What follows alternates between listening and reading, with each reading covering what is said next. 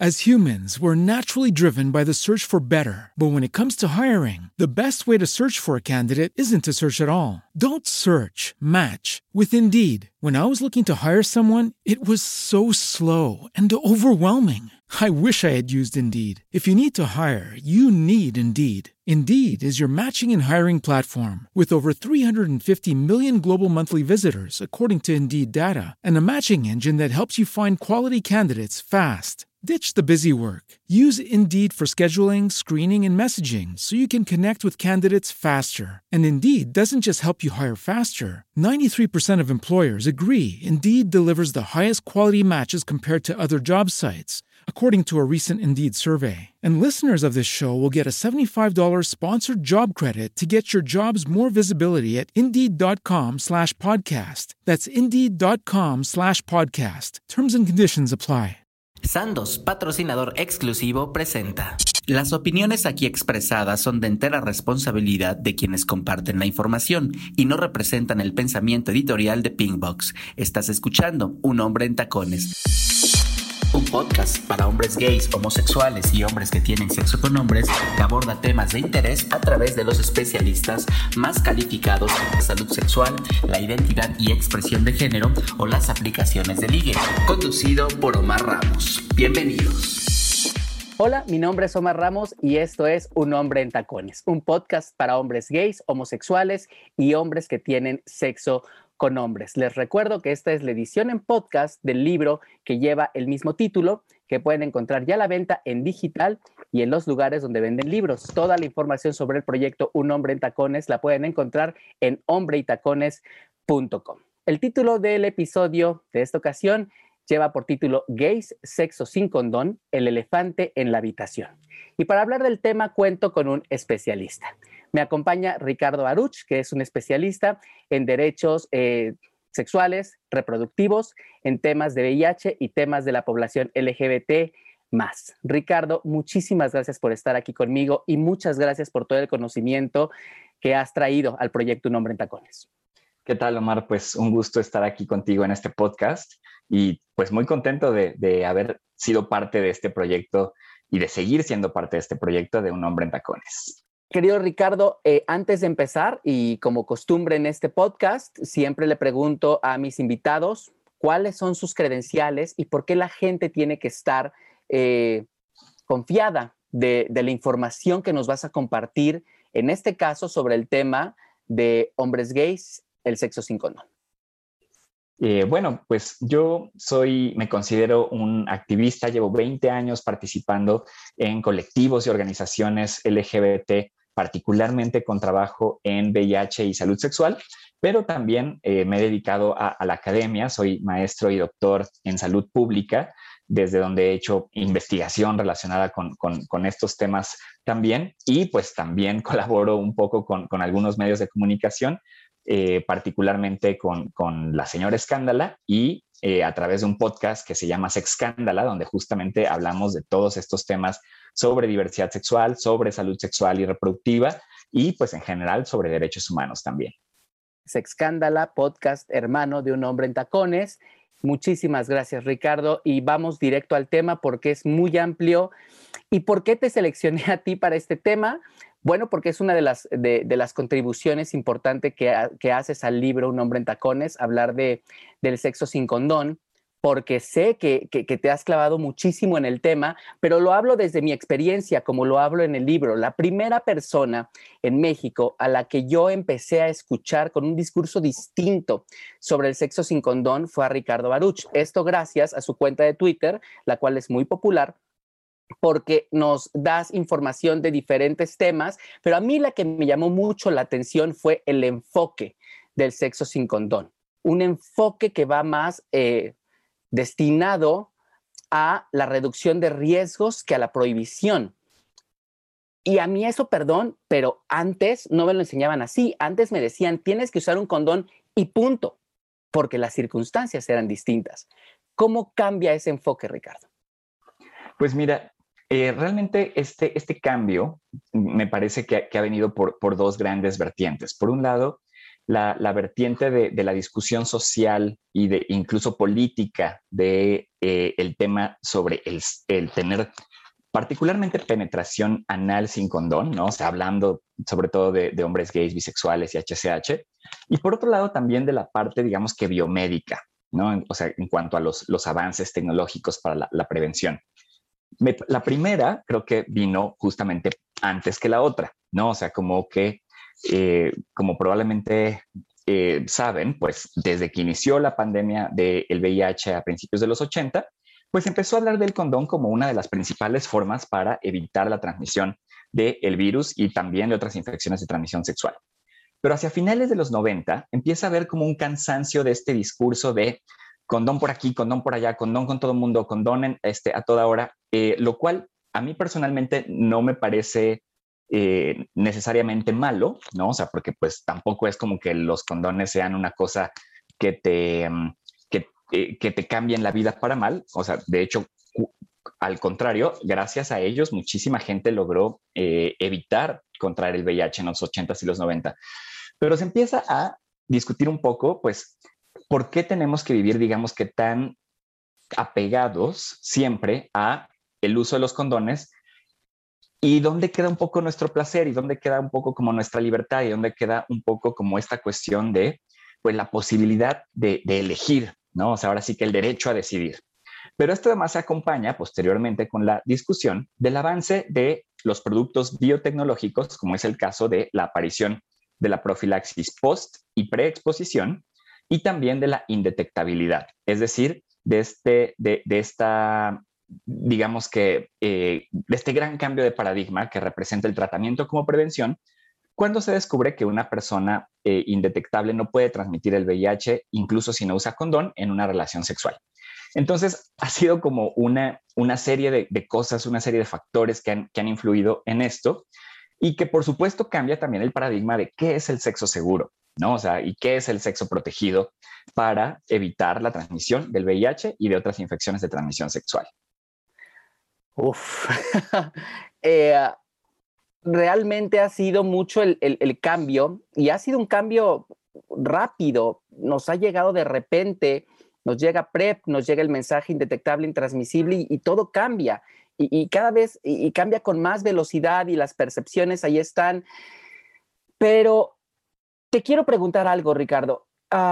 Tú, desde el conocimiento, desde, todo, desde, todo este conocimiento de academia, desde todo este conocimiento de investigación, desde la cercanía que tienes con las poblaciones, en los muchísimos eventos en los que has participado, en los que yo te he visto, en los que has hablado, con los muchos hombres gays que has hablado, tengo la percepción, tú dime si no, pero tengo la percepción que las organizaciones, las autoridades, las personas encargadas de mandar mensajes sobre nuestra, eh, sobre la manera en la que protegemos nuestras prácticas sexuales de alguna u otra forma, como que tienen esta idea de que los hombres gays sí optamos por tener sexo con condón la gran mayoría de las veces, cuando la realidad, cuando lo que pasa aquí a nivel de suelo es que no, es que realmente, si tú te metes a una aplicación de ligue, si tú te metes a una aplicación como Grindr, como Hornet, como cualquiera, la que gustes, cada vez vas a ver más las fiestas, ¿no? Donde, se, donde no solamente hay cuestiones de, de prácticas de sexo sin condón, sino también de uso de sustancias, chemsex. Y de repente abres las redes sociales, abres Twitter, por supuesto, abres tu Twitter porno o si en tu mismo Twitter personal tienes tus cuentas de porno y cada vez ves más estos sitios, ¿no? Y estas fiestas que se hacen particularmente y cada vez con más fuerza de sexo sin condón. Y lo platicas con tus amigos y cada vez es más abierta la conversación. En general, en, esta, en estos puestos, en estos lugares donde se habla de la salud sexual, y aquí me refiero exclusivamente de gays, homosexuales u hombres que se tienen que hacer sexo con hombres. ¿Sí hay esa percepción o me equivoco? Digo, definitivamente creo que también, que, o sea, yo comparto esta percepción de que cada vez es más común el sexo sin condón que el que se hace con condón, pero ha sido un cambio gradual, ¿no? O sea, yo creo que em, por lo que se ha visto, por ejemplo, en, diversas encuestas que se han hecho eh, aquí en México, pues sí se muestra que ha disminuido, pero tampoco ha desaparecido, ¿no? Y, ahí sí, y, ahí sí quiero eh, ahondar en que Existen muchos grupos diferentes también de, hombres gays y existen muchas dinámicas sexuales diversas, ¿no? Entonces, por ejemplo, a veces uno se mete a Twitter y obviamente vas a ver este, los, los videos en lugares clandestinos y los cuartos oscuros y el último vagón del metro. Pero, por ejemplo, ese es quizás un grupo muy particular de, hombres gays. No, no, todo el mundo lo hace, no todo el mundo se graba y sube videos a Twitter. O sea, sí existen grandes grupos todavía de eh, hombres gays, bi y HCH que siguen usando el condón de manera consistente, ¿no? O sea, no, no necesariamente el 100% de las veces y con el 100% de las parejas, pero sí se sigue usando este, en, en, ciertos grupos e incluso me atrevería a decir, por ejemplo, sobre todo que las generaciones más adultas, ¿no? O sea, de 40 para arriba, también tienden a usar, o sea, muchos siguen teniendo como esta percepción que, que, se creó cuando ellos estaban adolescentes, jóvenes, ¿no? De que pues te podías morir y muchas veces, o sea, muchas personas, por ejemplo, a mí me tocó todavía un poco la generación, un poco de la transición, donde a mí todavía me tocó ver morir amigos de SIDA, ¿no? O sea, que los veías hoy bien y la próxima semana te decían que ya lo estaban enterrando. Em, y entonces como que esa, esa, experiencia todavía como que se quedó bastante este, grabada en muchas personas y por la cual hasta la fecha se sigue usando eh, el condón. Pero sí creo que en generaciones más jóvenes y generaciones que están mucho más, por ejemplo, metidas en ciertas cuestiones, justo como el porno eh, amateur de Twitter, como los cuartos oscuros, este, como las fiestas, estas privadas que se hacen en departamentos, pues sí me parece que ha habido como ahí un, un, un cambio, ¿no? Entonces, definitivamente tenemos que eh, considerar ambas partes, digamos que ambas partes del juego, ¿no? O sea, por un lado, me parece que para quien sigue usando, para quien sigue usando condón, o sea, hay que reforzar y facilitar que lo sigan usando. Y para quienes no, o sea, tenemos que ampliar estas, este, estas opciones de información y de prevención, ¿no? Entonces, em, me parece que muchas veces, por ejemplo, las organizaciones, algunas se quedaron solamente con estas, ¿no? De condón para todo, condón con todos, este, sin reconocer que un buen grupo de la población está ya del otro lado, ¿no? Y entonces, ¿qué hacemos con, esta, con este otro lado? Donde, pues, por, sea por placer, sea por economía, sea por acceso, sea por lo que sea, se ha decidido no usar condón o no hacerlo por, lo menos la mayoría de las veces. Entonces, definitivamente, desde, eh, no sé, desde los medios eh, que trabajan en, con población LGBTI, desde, las, desde la academia, desde el gobierno, pero también desde la sociedad civil, pues tenemos que reconocer que la realidad está cambiando y que pues también nosotros tenemos que adaptar nuestras intervenciones a este, a este tipo de cuestiones. Vámonos para atrás. Ya hablamos un poquito del presente. Para entender ese presente, vámonos para atrás y a la pregunta quizás del millón. ¿Por qué los hombres gays, a pesar de la situación tan compleja que se vivió con la crisis del SIDA-VIH, seguimos, me incluyo, teniendo sexo sin condón? As humans, we're naturally driven by the search for better. But when it comes to hiring, the best way to search for a candidate isn't to search at all. Don't search, match with Indeed. When I was looking to hire someone, it was so slow and overwhelming. I wish I had used Indeed. If you need to hire, you need Indeed. Indeed is your matching and hiring platform with over 350 million global monthly visitors, according to Indeed data, and a matching engine that helps you find quality candidates fast. Ditch the busy work. Use Indeed for scheduling, screening, and messaging so you can connect with candidates faster. And Indeed doesn't just help you hire faster. 93% of employers agree Indeed delivers the highest quality matches compared to other job sites, according to a recent Indeed survey. And listeners of this show will get a $75 sponsored job credit to get your jobs more visibility at Indeed.com slash podcast. That's Indeed.com slash podcast. Terms and conditions apply. Pues em, digamos que de, acuerdo con la literatura, por ejemplo, una de las principales causas que, provocó esto es este eh, cansancio, entre comillas, ¿no? O sea, cansancio de la prevención.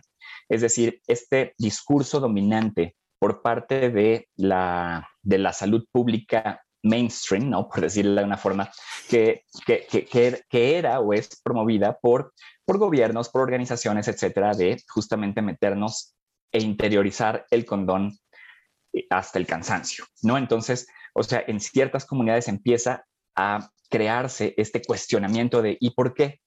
¿Y qué pasa si no? O sea, y además esto viene acompañado en el momento en el que en el mundo empieza a haber un eh, acceso al tratamiento antirretroviral de manera más amplia. Es decir, si me, ¿qué pasa si dejo de usar condón y, y, me da VIH? Pues ya hay tratamiento y ya vi que no, me, que no solo no me voy a morir, sino que puedo vivir no tan mal, ¿no? O sea, como puedo llevar una vida prácticamente igual a la de otras, siempre y cuando me tome mi pastilla todos los días. Entonces, en este momento, pues disminuye bastante, por un lado, el, miedo, ¿no? O sea, ya no es el condón o muerte que, nos decían por todos lados los medios, sino es condón o vivir con VIH, ¿no? O sea, y entonces, eh, y de ahí se desprenden muchos otros, muchos otros este, fenómenos, ¿no? O sea, relacionados con, por ejemplo, eh, la, el, un, una, eh, un relacionamiento más sencillo entre hombres gays, por ejemplo, a través del Internet y a través de las páginas, y eventualmente a través de las aplicaciones, a través, por ejemplo, de la apertura en muchas sociedades de espacios de encuentro sexual en los que existe, digamos, ya esta posibilidad de elegir si hacerlo con o hacerlo sin condón. Y además empieza a haber, pues también, digamos que eh, una apertura respecto al estigma que existía hacia quien no usa condón, ¿no? O sea, porque tan solo hace 10 años había todavía un estigma muy fuerte hacia quien se atrevía a decir que le gustaba tener sexo sin condón, porque pues eres de lo peor, ¿no? O sea, porque seguro te vas a enfermar y vas a acabar infectando a todo mundo si es que este, adquieres VIH o ITS.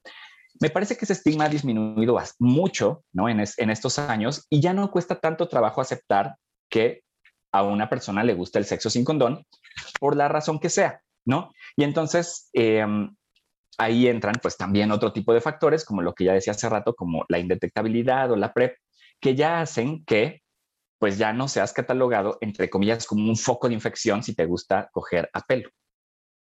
Y acabas de dar en el punto del por qué este, este episodio lleva este título. Es un elefante en la habitación.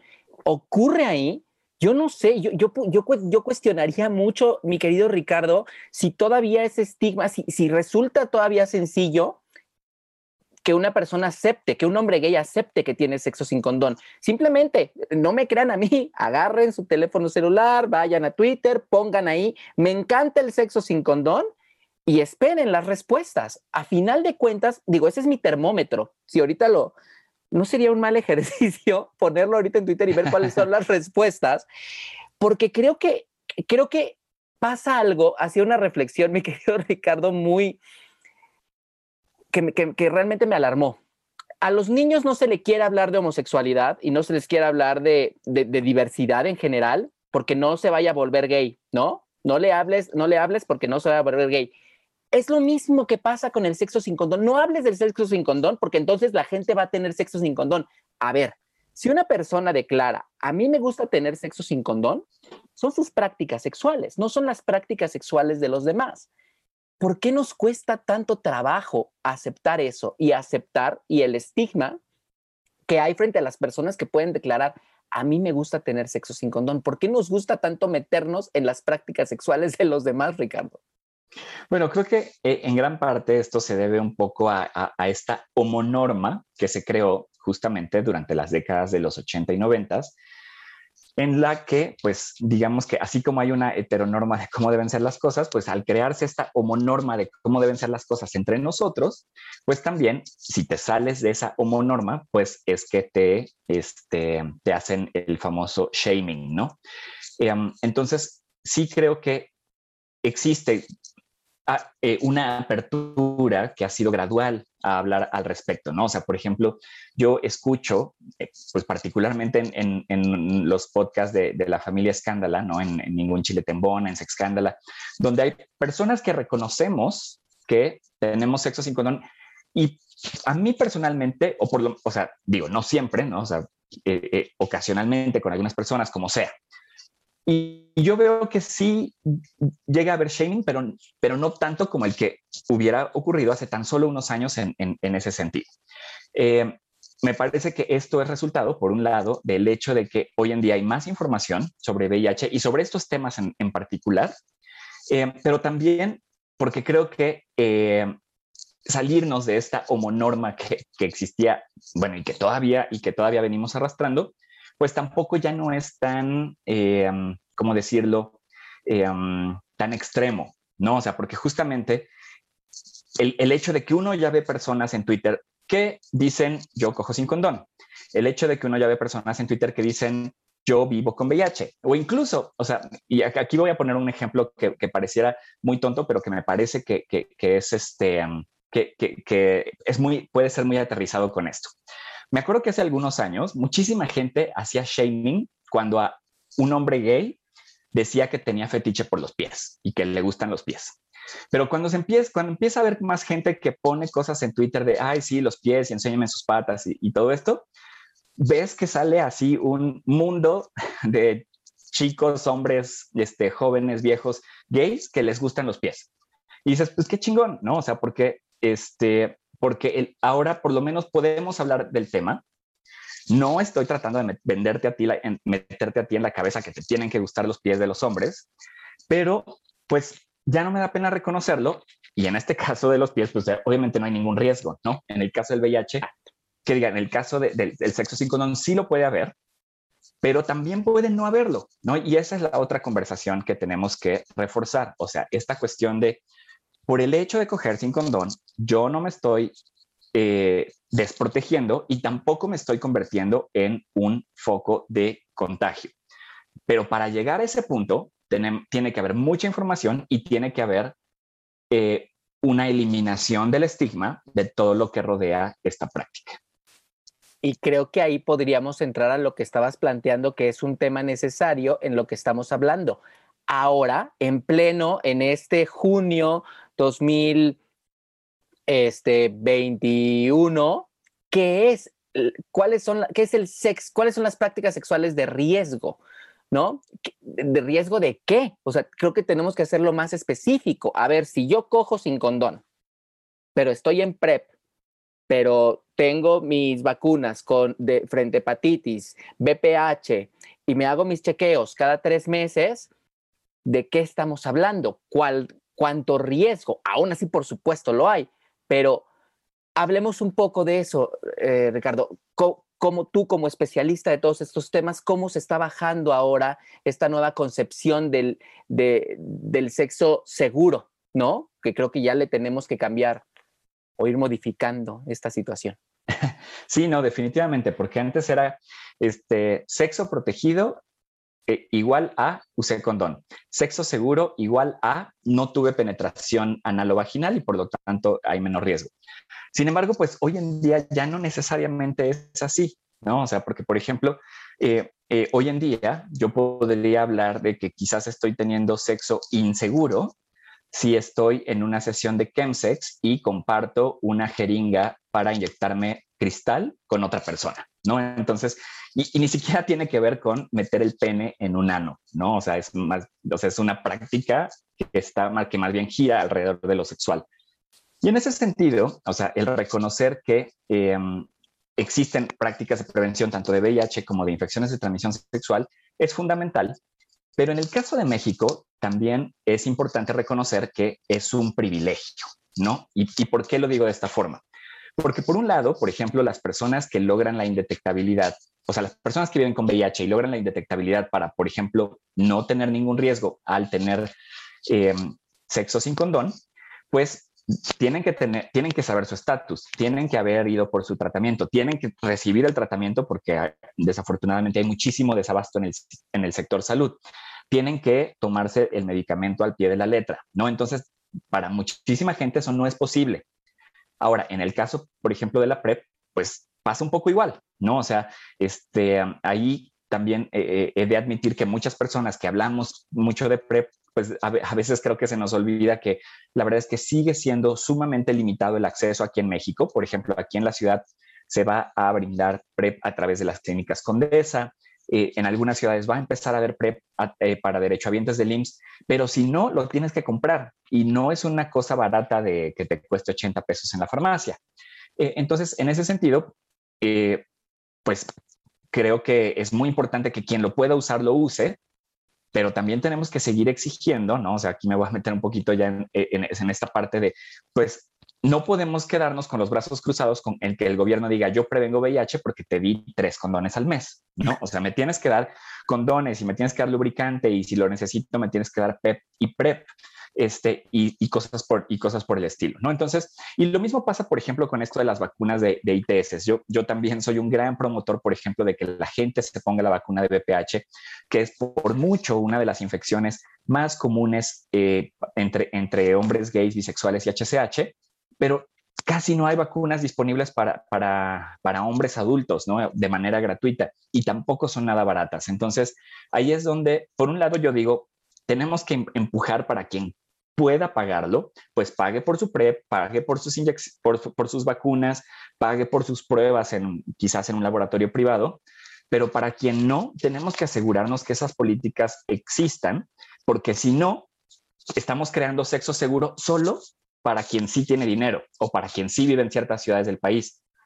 Y se crea una inequidad enorme, porque, por ejemplo, yo, si, me, si yo hago mis videos porno en Twitter sin usar condón, y un chavito se erotiza con mis videos en un pueblo de Oaxaca, pues quizás a él también se le va a antojar coger sin condón. Pero la diferencia es que yo aquí en la Ciudad de México sí tengo medicamentos y sí tengo vacunas y sí tengo pruebas y él no. Y entonces ahí se crea una barrera de acceso súper importante que creo que también tenemos que mantener en mente. Me pones en vertiente de dos temas fantásticos que quiero abordar. El privilegio, por supuesto, es uno de ellos, pero me tocaste el otro que también quiero ir allá, que creo que es por el que voy a optar y luego regresamos al privilegio porque es de las cosas que nos van a hacer entender esta idea del sexo sin condón, que es la pornografía.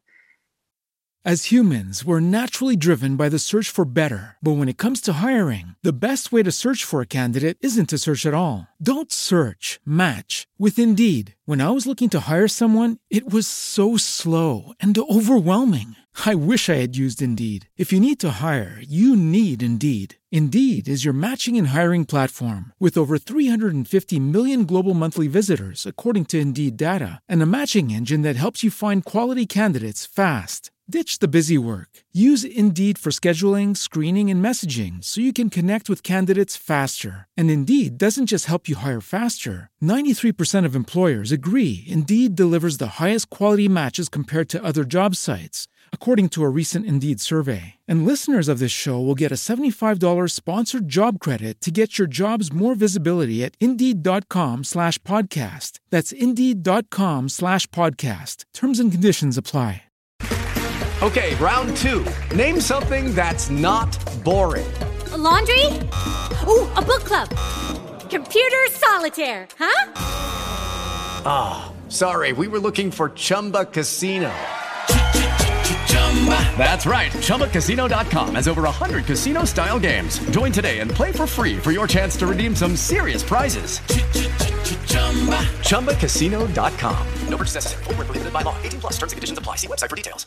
¿Cómo iba a abordar yo el tema del sexo sin condón en un hombre en tacones? Mi opción, desde la experiencia y desde lo que yo, desde mis recursos, pues es la pornografía, donde vi por primera vez a un par de hombres gays, o al menos es lo que se aparenta en la pantalla, tener sexo sin condón en una película pornográfica. ¿Dónde veo ahora a los hombres gays tener sexo sin condón? En Twitter, ¿no? O sea, las cosas no han cambiado de hace 20 años ahorita ahí sigue de alguna u otra forma.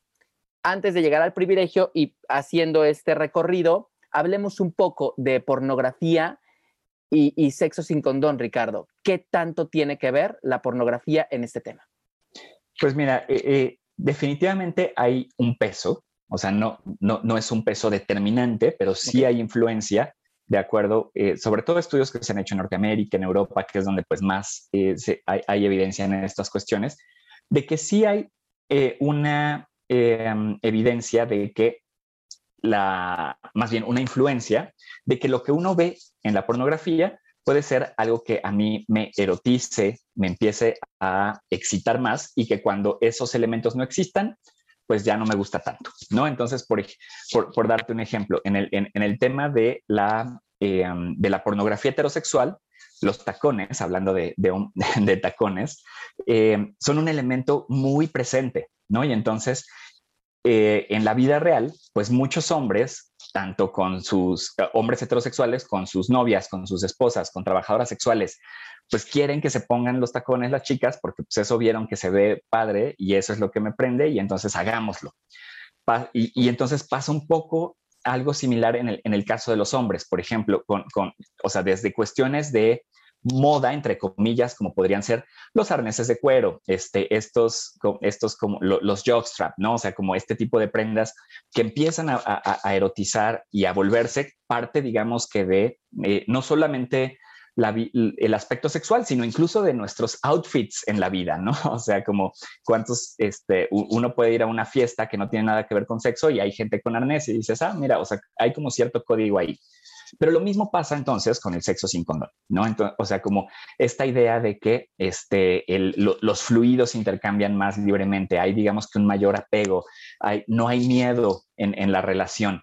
Entonces, estas cosas obviamente también se empiezan a, erotizar, particularmente a partir de que en Estados Unidos, que es pues, por mucho la, capital de producción de, porno, empiezan a tener, a, poner eh, parejas bueno, más bien actores que, por ejemplo, son indetectables o usan PrEP, ¿no? O sea, porque allá en Estados Unidos, de hecho, sí hay muchos estados donde, por ejemplo, si tú vives con VIH y coges sin condón, y, aún siendo este, indetectable, puedes, te pueden demandar por intento de homicidio y cosas así absurdas, ¿no? Pero en algunos estados no. Y entonces ahí es donde empezamos a ver esta pornografía bareback y pues ahí empieza también como a, a, ver esta idea de, pues si ellos lo están haciendo, yo también lo están yo también lo puedo hacer. Y si tan rico se ve que, que me echen el semen adentro, pues a ver, échenmelo a mí también, a ver, que, a ver si siento igual, ¿no? Entonces, eh, este tipo de cuestiones, ojo, no estoy diciendo que estén mal, pero también aquí entra nuevamente un poco como esta parte de, de acceso, ¿no? O sea, porque yo no estoy sabiendo si a estos actores, o sea, seguramente estos actores les hicieron mil pruebas antes de la escena y, les dieron PrEP y tienen acceso a tal cosa y yo quizás no. Entonces ahí es donde este, también está un poco como esta, esta desigualdad, pero esta fantasía que pues vino para quedarse. Qué, fantástico es, es pensar eso. A mí me apasiona el tema, me apasiona que me apasiona ver esto, o sea, me apasiona que en el acceso ahorita en, los videos, en general en la pornografía, en la industria de la pornografía, en un hombre en tacones, si les interesa este tema, lo agarro por ahí, ¿no? Y hago un análisis de eso y del cómo ahora prácticamente eh, los estudios eh, pornográficos son muy pocos ya los que usan condón en sus en sus películas, en sus escenas, por decirlo así toda esta pornografía amateur que se hace en Twitter es sin condón. Y creo que entonces aquí podemos caer y regresar al tema que comentábamos, Ricardo, del privilegio, ¿no? Del acceso. ¿Qué hacemos? O sea, te pregunto a ti como especialista y te lo, y te lo pregunto desde mí y desde, las, y desde los hombres gays y las personas que nos puedan escuchar. ¿Yo qué puedo hacer para mejorar ese acceso si yo tengo el privilegio de tener acceso a la información, acceso a PrEP y demás. Ahorita voy con nosotros, nosotros los privilegiados, pero justamente desde tu conocimiento, ¿qué podemos hacer nosotros para que toda la gente que no tiene estos accesos a todos estos recursos que necesitamos para vivir nuestra vida sexual con placer o desde el placer, como tú lo mencionaste al principio, lo puedan hacer? Pues mira, aquí sí creo que es, debe ser lucha tanto de quienes tenemos como de quienes no tienen. Eh, y tiene que ser una lucha en general por, en primer lugar, por el derecho a la salud, ¿no? O sea, eh, obviamente pensando en, en, nuestro caso, pues obviamente nos interesan más ciertos, ciertos aspectos. Pero, por ejemplo, em, hoy en día, cuando en México se vive un, desabasto de muchos medicamentos en, en, varias instituciones del sector salud, pues no podemos quedarnos con los brazos cruzados y, que, y esperar, por ejemplo, que solamente las personas que viven con VIH se salgan a manifestarse y a quejarse. O sea, es nuestro deber, creo que como comunidad gay, como comunidad de VHCH, que ha sido tan afectada por el VIH, solidarizarnos en estos temas con los temas de acceso a medicamentos. Y más allá, pues también tenemos que exigir que como parte de este derecho a la salud se reconozca que la prevención es derecho a la salud. O sea, muchas veces confundimos derecho a la salud con que derecho a que cuando me enferme haya un espacio para mí en el hospital o haya una medicina para mí en la farmacia. Y, no es cierto, va mucho más allá. Entonces, por ejemplo, el apoyo a las organizaciones de la sociedad civil que trabajan estos temas de eh, detección, prevención, este, en general de VIH, pero también a organizaciones, por ejemplo, que trabajan temas de derechos LGBT en general. O sea, porque estas cuestiones de, disminuir la homofobia y la discriminación y la violencia hacia nosotros también tienen mucho que ver con eh, el, eh, qué tanto podemos acceder a este tipo de intervenciones. Entonces, aquí en México, por ejemplo, desafortunadamente no existe mucho esta cultura, por ejemplo, de donar dinero a las organizaciones de manera regular, como sí existe en Estados Unidos, ¿no? De, a ver, a mí tal organización una vez me salvó la vida y me ayudaron con tal y con tal, entonces ahora les voy a aportar, no sé, 100 pesos al mes, o sea, tampoco estoy hablando así de, de muchísimo dinero. Otra cuestión que también tiene que ver mucho es, pues, salir a votar, porque ¿quiénes, quiénes nos están, por ejemplo, asegurando que haya los medicamentos, quién, este, quién está provocando, por ejemplo, que haya estos problemas de desabasto, quién está recortando dinero a la salud. O sea, es muy importante también la participación política y también la participación en eventos como las marchas, como las manifestaciones. O sea, y, y esto ya puede ser desde el Pride en junio, donde quiero salir este, a encuerarme y gritar lo orgulloso que soy, pero también puede ser en la manifestación del Día Mundial contra la Homofobia, en la que quiero manifestar que me siguen violentando y discriminando y, sin darme medicamentos. Es decir, hay, una serie de acciones que yo creo que son fundamentales eh, y aunque esto parece un poco lejano al hecho de que, ah, no sé, que a mí me vayan a dar PrEP, la verdad es que todo tiene que ver, o sea, todo está como entrelazado en ese sentido eh, y sobre todo es que para los privilegiados que, tenemos acceso, pues no quedarnos sentados de brazos cruzados porque yo ya tengo mi, yo ya tengo mi pastillita, ¿no? Entonces, este, tú la necesitas, ah, pues pobrecita, ¿no? Yo ya tengo la mía, ¿no? Entonces, realmente es, pues, oigan, así como me costó trabajo a mí, pues le está costando más trabajo a otras personas. Entonces, apoyémonos y seamos solidarios con, como comunidad. Unirnos a las causas de las personas que viven con VIH creo que ahí es fundamental informarnos antes sobre qué es VIH, porque si le queremos entrar directo, es complejo. Acercarnos a las organizaciones no es mala idea. El consejo que nos está dando Ricardo Baruch es muy práctico. Agarren la organización que ustedes gusten, que, que les haya hecho una prueba de detección, donde hayan tenido alguna consulta médica y dónenle 100 pesos al mes, dónenle lo que quieran. Eh, a final de cuentas es, el chiste es hacer el cambio, ¿no? Votar, involucrarse, y creo que, insisto, todo esto tiene que ver mucho con la información. Ahí están, ¿no? Asistir a las marchas, asistir a los eventos, informarse de nueva cuenta. Creo que esa es la base. ¿Y sabes qué otra cosa? Sí, otra cosa que creo que también es fundamental y que prácticamente todos tenemos acceso a ellas es usar nuestras redes sociales para compartir información, para compartir las causas, ¿no? O sea, porque, pues sí, o sea, a todos nos gusta usar nuestras redes para compartir nuestras selfies y para compartir este, algún meme, pero si, si todos hiciéramos mucho más eco, por ejemplo, de dónde te haces la prueba, en, en, en, tal ciudad, este, cuando hay un evento este, importante sobre, sobre estos temas de salud, o sea, me parece que desafortunadamente sigue siendo como una burbuja muy chiquita de quienes hablamos de estos temas, pero en realidad cualquiera lo, podría hacer. Y, y, la verdad es que sí me doy cuenta también que mucha gente lo empieza a hacer solo cuando ya vive con VIH, solo cuando ya atravesó una situación compleja de que, no sé, por ejemplo, que haya tenido cáncer por VPH o algo así, entonces, no, no necesita ser la causa para, apoyar la causa en este sentido. Por si ninguna de las ideas anteriores no les pareció y, tienen flojerita todavía, pues simplemente informándose, involucrarse. Y aquí mi vena de periodista tiene que, tiene que intervenir, por supuesto compartir información de las organizaciones, de las instituciones que vengan desde la medicina, desde la ciencia, que, sea información que verifiquemos, ¿no? Porque también desinformar puede ser, puede resultar contraproducente. Entonces, chequen el, el, Twitter de, de, Ricardo Baruch, ¿no? Y de estas personas y de estas organizaciones que se dedican al trabajo de VIH para que haya una buena información. Ya lo hice, ya está ahí. Los privilegiados, Ricardo, los privilegiados que tenemos acceso a PrEP. Ahí estamos, vamos a estar y vamos a seguir. Y, hablando con investigadores del tema, en todo el mundo coinciden en lo mismo. Se tiene que empezar por una parte.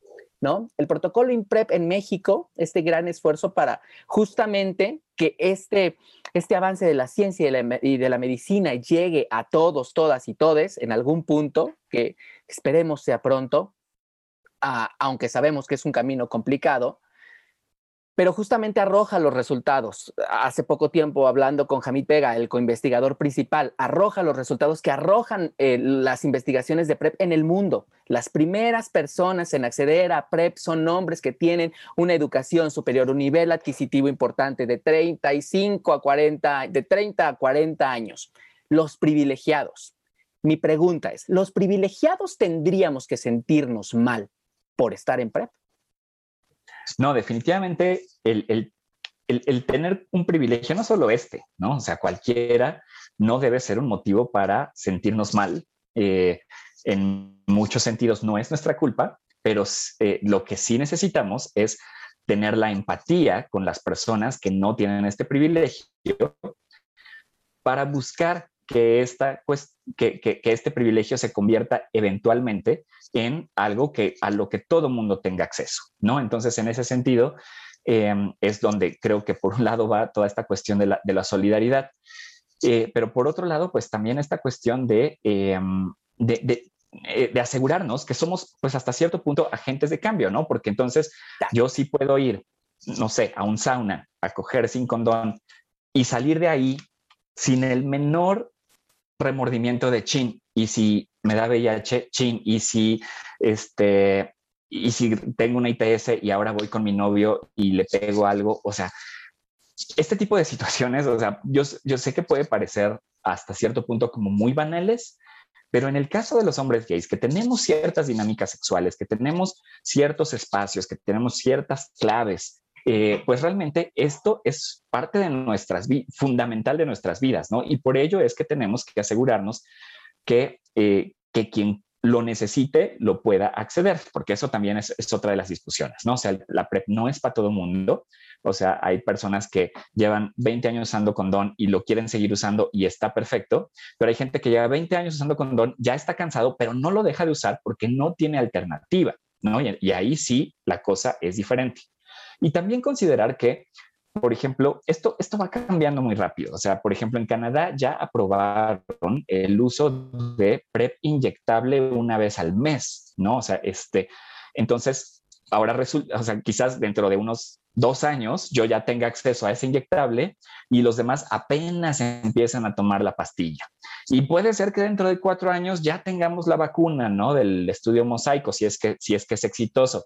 Y entonces yo recibo la vacuna y los otros apenas están empezando con las, las otras cuestiones, ¿no? Entonces, estas son las intervenciones de salud que tenemos que asegurar que le lleguen a todas las personas que lo necesitan. Porque, por ejemplo, sobre todo pensando en, el futuro este, de, de, la prevención en cuanto a la vacuna, pues aunque, aunque ya haya una vacuna para VIH y yo haya decidido, por ejemplo, de, plano dejar de usar condón porque ya no le tengo miedo al VIH, pues las otras ITS no se van a acabar, ¿no? Y entonces también tenemos que tener en cuenta que pues habrá quien decida seguir usando condón porque tiene miedo a la hepatitis C, porque ya tuvo sífilis dos veces y le fue muy mal, porque resulta que adquirió una cepa resistente de gonorrea y este, le tardó tres meses en quitarse, ¿no? Entonces, también tenemos que, considerar como estos otros factores que están alrededor de, del fenómeno. Totalmente, totalmente. Y es que diste justo en el clavo y por eso a mí me gusta mucho hablar con Ricardo Baruch de esos temas, porque con tanto conocimiento justamente nos da las claves. El chiste no se trata, desde mi perspectiva y con la respuesta que nos acaba de dar Ricardo, el privilegio, por supuesto, tenerlo ahí, pero si el privilegio ya está, ¿qué vas a hacer con ese privilegio? Y de nueva cuenta, cosas muy sencillas. ¿Qué he hecho yo? Uno, primero, haberme enterado de la existencia de todas estas organizaciones de la sociedad civil, difundir su información, difundir sus mensajes, acercarme de las maneras posibles, contribuir con lo poco que pueda. Créanme, si ustedes se acercan, lo digo desde la experiencia, si ustedes se acercan y quieren contribuir, ahí va a estar. Lo que faltan son manos. Entonces, si tienen tiempo libre, esa es una muy buena idea. Uno. O la otra, ¿qué es lo que hago? Ponerme a educar gente en Grindr, ¿no?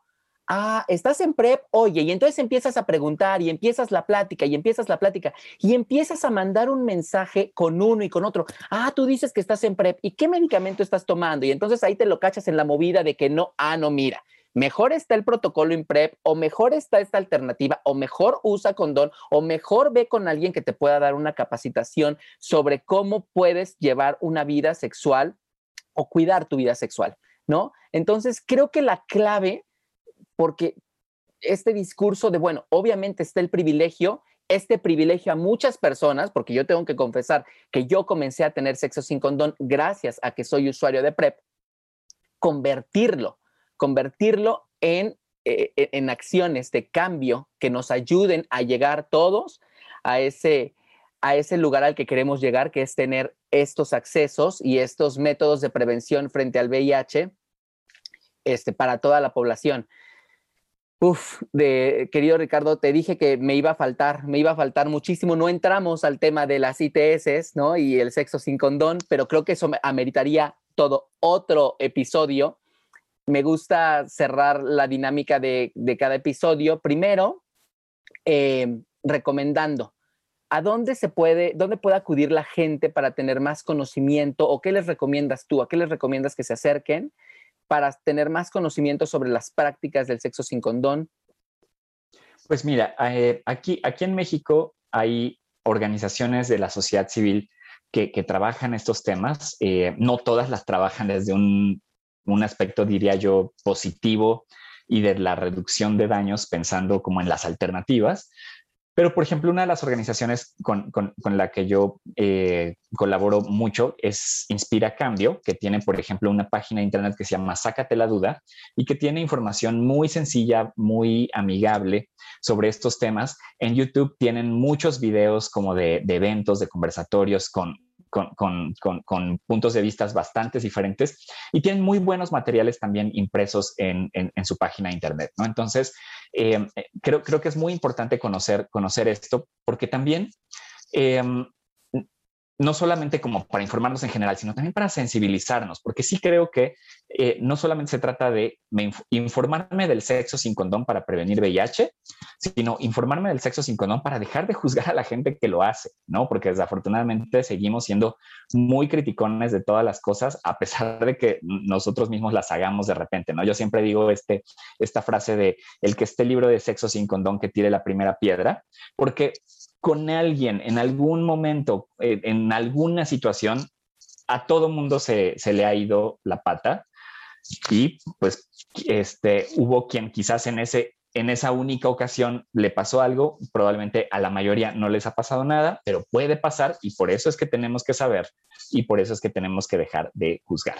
Y bueno, y además de, estas publicaciones de, Inspira, pues creo que es importante este, pues también eh, reconocer, por ejemplo, quiénes son las organizaciones que trabajan VIH en tu ciudad, porque en la mayoría de ciudades, al menos en las más grandes, existen espacios este, y existen personas que están hablando de los temas, están haciendo actividades, están saliendo a hacer pruebas de detección este, a los bares, a los antros. Entonces, pues busquémoslas y si no saben cuáles son, pues hay, ah, este, por ahí hay algunos unos directorios o pues escríbanos y les damos ahí alguna, este, algún tip de a quién, con quién se pueden acercar para eh, pues tener una mayor participación en, estos temas de, prevención de VIH, de ITS o en general de salud sexual. Totalmente querido. Mi recomendación, ahí también está el trabajo que hacemos desde Salud Diversa, ¿no? Si usted, si usted tiene privilegios, si usted quiere justamente acercarse a un método de prevención como PrEP, ahí tenemos información, saluddiversa.com, diagonal PrEP ahora la, situación en el momento en el que se vive PrEP ahorita es tener las opciones y todos enfocarnos hacia el punto principal, que es que todos, todas y todes tengamos acceso a este tipo de métodos de prevención y ya dejemos de hablar de PrEP, que tengamos eh, toda una política de prevención, porque creo que más allá de PrEP o no, y más allá del sexo sin condón o no, con lo que tenemos que empezar, lo que tenemos que exigir y lo que tiene que pasar en México es una real, auténtica, grande y poderosa política de prevención para que justamente podamos gozar nuestra sexualidad y nuestras prácticas sexuales como queramos, ¿no? Yo quiero cerrar esto con lo que escribí en este libro, Un hombre en tacones, que tiene toda una, todo un apartado sobre PrEP y que cierra justamente, cierra prácticamente el libro, ya después viene el epílogo y dice, mi nombre es Omar Ramos Cantoral, mexicano, y soy un hombre gay que necesita PrEP para el cuidado de mi salud. Y es mi derecho, como lo establece el artículo cuarto de la Constitución en México. Yo tuve el privilegio de escribir este libro y de poner esto ahí, pero ustedes, todos ustedes, todas ustedes, todos ustedes, pueden agarrar y seguir todos estos consejos que ya les dimos para exigir y demandar ¿no? una política de prevención y poder disfrutar nuestra salud sexual nuestra sexualidad sin que nos estemos juzgando, sin que nos estemos aventando este, insultos en redes sociales y que cada quien viva a plenitud eh, sus prácticas sexuales, ¿no, Ricardo? Sí, totalmente. Y que además, digo, aquí este, te quiero echar flores a, tu libro porque realmente tiene muchísimos elementos que son fundamentales para esta discusión sobre la salud sexual. Recordar que no solamente hay que empezar desde el momento de los condones o la PrEP, sino incluso desde la educación sexual, desde la información que compartimos con nuestros amigos en, las pláticas este, de sábado en la noche, qué sé yo. Entonces, eh, realmente esto es algo que, tenemos que poner sobre la mesa. Tenemos que quitarle todas estas telarañas respecto a, eh, a, cómo vivimos nuestra sexualidad. Ya bastante tenemos como con, lo que nos juzgan allá afuera a los hombres gays de cómo vivimos nuestra sexualidad, como para estarnos juzgando desde adentro. Así que, este, pues sí, esta invitación, por supuesto, a que, a que lean un nombre en, tacones y a que pues también eh, puedan obtener pues más, información de, otras cosas, por ejemplo, este, y bueno, creo que ya estamos cerrando, entonces, pues también invitarles a que me sigan, por ejemplo, en redes sociales, me pueden encontrar como arroba baruchdom, eh, Dom de Domínguez, este, y pues ahí estoy compartiendo también mucha información respecto a derechos de personas LGBT, a temas de salud sexual, a temas de, de, VIH, y pues también ahí se arman a veces también buenas discusiones con, con la banda de Twitter que ya saben que es un poco intensa. créanme, seguir la cuenta de Ricardo Baruch en Twitter, arroba baruchdom, puede cambiarles la vida y puede llevarlos a crear cosas como esta, como un libro que hable de PrEP, desde escuchar a otra persona como tú, a otro hombre gay como tú, hablar de estos temas con esta naturalidad, querer contribuir, querer entrar en la discusión, querer querer dejar de juzgarnos y, estar mejor. Ya suficiente jodido hemos tenido el camino como para entre nosotros todavía intensificarlo. Ricardo, muchísimas gracias. Muchas gracias por todo lo que has aportado a este proyecto. Te vamos a seguir, te voy a seguir escuchando con mucha atención porque lo que tienes que decir siempre es interesante. Muchas gracias. No, gracias a ti, Omar, y pues un gusto eh, que se abran más, más y nuevos espacios para poder hablar de todos estos temas tan relevantes para nuestra comunidad. Totalmente. Toda la información sobre el proyecto Un Hombre en Tacones la pueden encontrar en su sitio web hombreytacones.com. Mi nombre es Omar Ramos. Muchísimas gracias y nos escuchamos muy pronto en otro episodio de Un Hombre en Tacones. Hasta luego. Sandos, patrocinador exclusivo, presentó. As humans, we're naturally driven by the search for better. But when it comes to hiring, the best way to search for a candidate isn't to search at all. Don't search, match with Indeed. When I was looking to hire someone, it was so slow and overwhelming. I wish I had used Indeed. If you need to hire, you need Indeed. Indeed is your matching and hiring platform with over 350 million global monthly visitors, according to Indeed data, and a matching engine that helps you find quality candidates fast. Ditch the busy work. Use Indeed for scheduling, screening, and messaging so you can connect with candidates faster. And Indeed doesn't just help you hire faster. 93% of employers agree Indeed delivers the highest quality matches compared to other job sites, according to a recent Indeed survey. And listeners of this show will get a $75 sponsored job credit to get your jobs more visibility at Indeed.com slash podcast. That's Indeed.com slash podcast. Terms and conditions apply. With lucky landslots, you can get lucky just about anywhere. Dearly beloved, we are gathered here today to. Has anyone seen the bride and groom? Sorry, sorry, we're here. We were getting lucky in the limo and we lost track of time. No, Lucky Land Casino, with cash prizes that add up quicker than a guest registry. In that case, I pronounce you lucky. Play for free at LuckyLandSlots.com. Daily bonuses are waiting. No purchase necessary. Void where prohibited by law. 18 plus. Terms and conditions apply. See website for details.